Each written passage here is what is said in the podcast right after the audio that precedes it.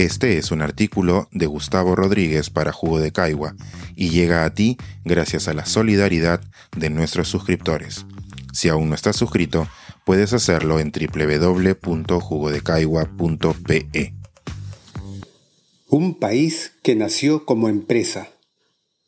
Nuestro problema de origen desnudado por una segunda vuelta. En 1522, un joven vasco de 27 años llamado Pascual de Andagoya fue el primer occidental en escuchar la existencia de un reino que más tarde se llamaría el Perú.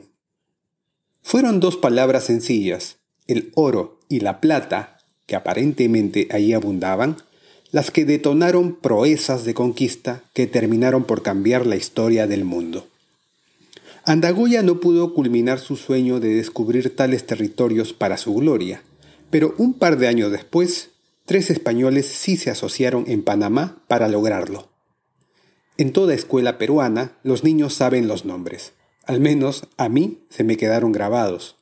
Francisco Pizarro, Diego de Almagro y Hernando de Luque. Aquella vez, esa manera curiosa de descubrir reinos, como quien hace una chancha para repartirse un chocolate, llamó un poco mi atención.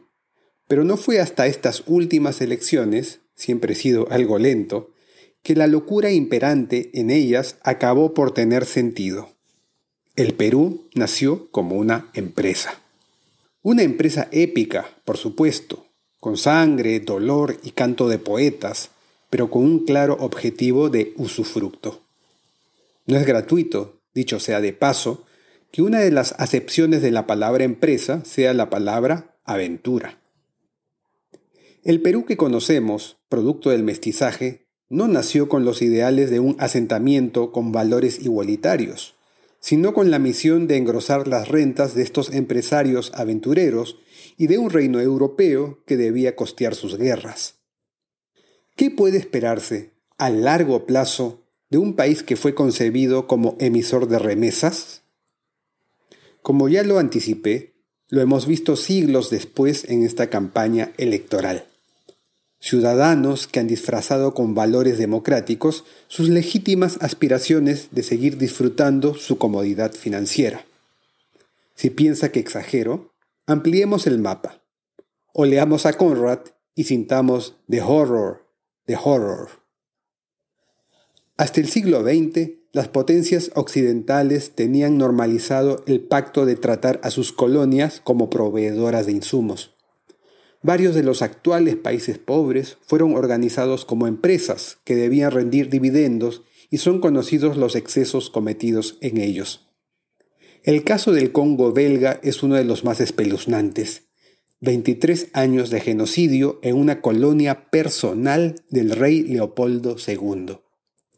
Sin ir muy lejos, a nivel subnacional, la sociedad peruana dejó establecerse durante la era del caucho una empresa conocida en las selvas del Putumayo, pero esa es otra historia. En el caso del Congo o del actual Haití, lo que se produjo fue una colonización en plan de explotación pura y dura. Pero sabemos que eso no se aplicó exactamente en Perú. Cuando aquellos conquistadores empresarios llegaron, también trajeron su ilusión de formar aquí familia y descendencia. Fuimos una colonia que empezó buscando réditos económicos y que en el camino buscó convertirse en una sociedad que no fuera solo comercial. Sin embargo, ha sido imposible que el motivo primigenio no terminara imperando a la larga.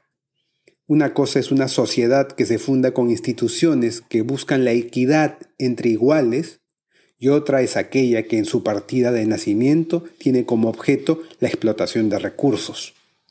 En estas semanas electorales, por ejemplo, el Perú se vio dividido en dos mitades.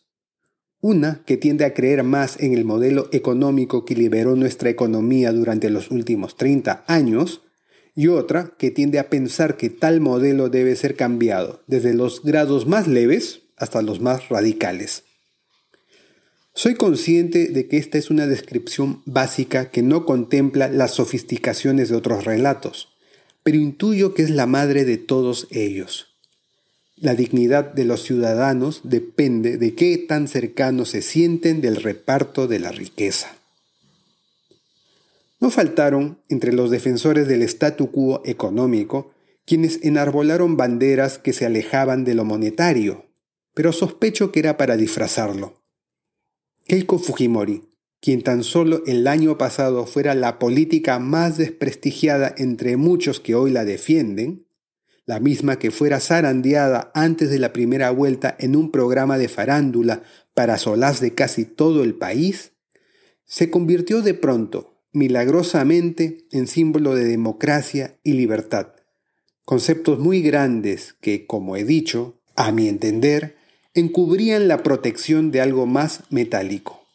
Un disfraz narrativo que me recuerda cómo la propagación del cristianismo fue también una manera de justificar la explotación de estas tierras.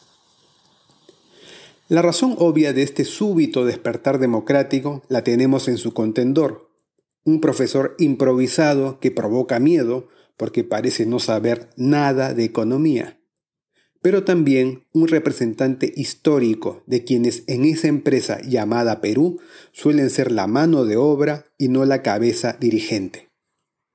Las demostraciones están para quien quiera verlas. Unos días antes de esta segunda vuelta visité el Valle de Mala, al sur de Lima. Walter, el encargado de la chacra que me hospedó, me contó que en el fondo vecino el terrateniente había reunido a sus trabajadores y les había advertido que si Keiko Fujimori perdía, que se fueran buscando un trabajo. Él vendería todo y volvería a España. Ese mismo día, mi amigo Juan Pablo me contó que unos proveedores suyos en Ate se habían organizado para colocar carteles de se vende en sus negocios para atemorizar a sus contactos comerciales y vecinos. Aquellas fueron las últimas de muchas prácticas que cualquier peruano ha podido observar en estas semanas. Letreros que alertaban contra el comunismo, donados por empresarios, chats de señoras adineradas en los que se compartían consejos para alinear a sus trabajadoras, recomendaciones en LinkedIn para incentivar económicamente el voto por Fujimori, y hasta bonos salariales en caso de que perdiera Pedro Castillo. Toda una retórica y métodos en donde el culto al dinero ha desterrado la necesidad de instituciones más sólidas. La cereza del pastel la colocaron recién los más poderosos estudios de abogados de Lima, todos al servicio de las más grandes corporaciones, cuando parte de su personal se ha unido para buscar anular votos en las zonas más pobres del país, en las que obviamente se ha votado más por Pedro Castillo. No son pocos ni menores los errores que se cometen cuando confundimos el manejo del país con el manejo de una empresa. El mito de que un presidente debe ser un buen gerente, obviando la sensibilidad política y social, fue pulverizado en Perú por Kuczynski y por Piñera en Chile. La razón principal reside en que una empresa no tiene por qué ser democrática. Participativa, sí, pero no democrática. Un país viable no se levanta por las mañanas para que una cúpula de accionistas se lleve las regalías. Debe producir oportunidades y justicia para que todos sus miembros mejoren sus vidas de acuerdo a sus capacidades. Esta contradicción es palpable cuando nuestros círculos de poder exigen igualdad de condiciones para que sus empresas compitan, pero no muestran la misma firmeza para exigir igualdad de condiciones para que nuestros compatriotas también compitan. Algo que, por supuesto, a los tres socios de la conquista tampoco les quitaba el sueño en su momento. Este es un artículo de Gustavo Rodríguez para Jugo de Caigua y llega a ti gracias a la solidaridad de nuestros suscriptores. Si aún no estás suscrito, puedes hacerlo en www.jugodecaigua.pe.